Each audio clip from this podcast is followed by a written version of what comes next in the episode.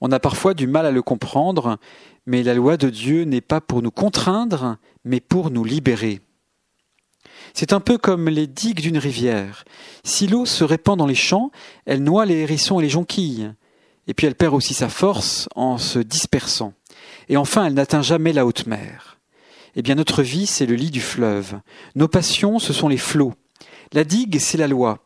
Si nos passions ne sont pas canalisées, c'est le débordement sauvage, l'éclatement et la dispersion, et enfin l'incapacité d'atteindre le but de notre vie, qui est le bonheur. La loi de Dieu nous dit si tu suis mes préceptes, tu seras libéré de la dispersion, tu seras fécond, tu creuseras ton sillon, tu seras une source de vie pour les autres. La loi de Dieu est un guide pour grandir. Elle nous oriente vers le développement intégral de tous nos moyens. Sans la loi, c'est la barbarie. Sans la loi, c'est la loi du plus fort. Sans la loi, on vit et on pense comme des porcs. Sans la loi, c'est la mort qui triomphe, y compris en nous.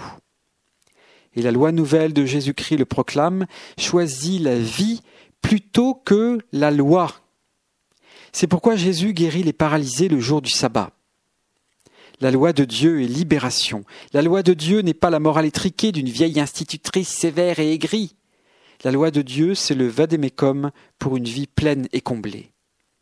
Alors guide-moi, Seigneur, dans ta vérité. Elle me rendra libre. Montre-moi, Seigneur, ton visage, qui est le sceau de la loi d'amour.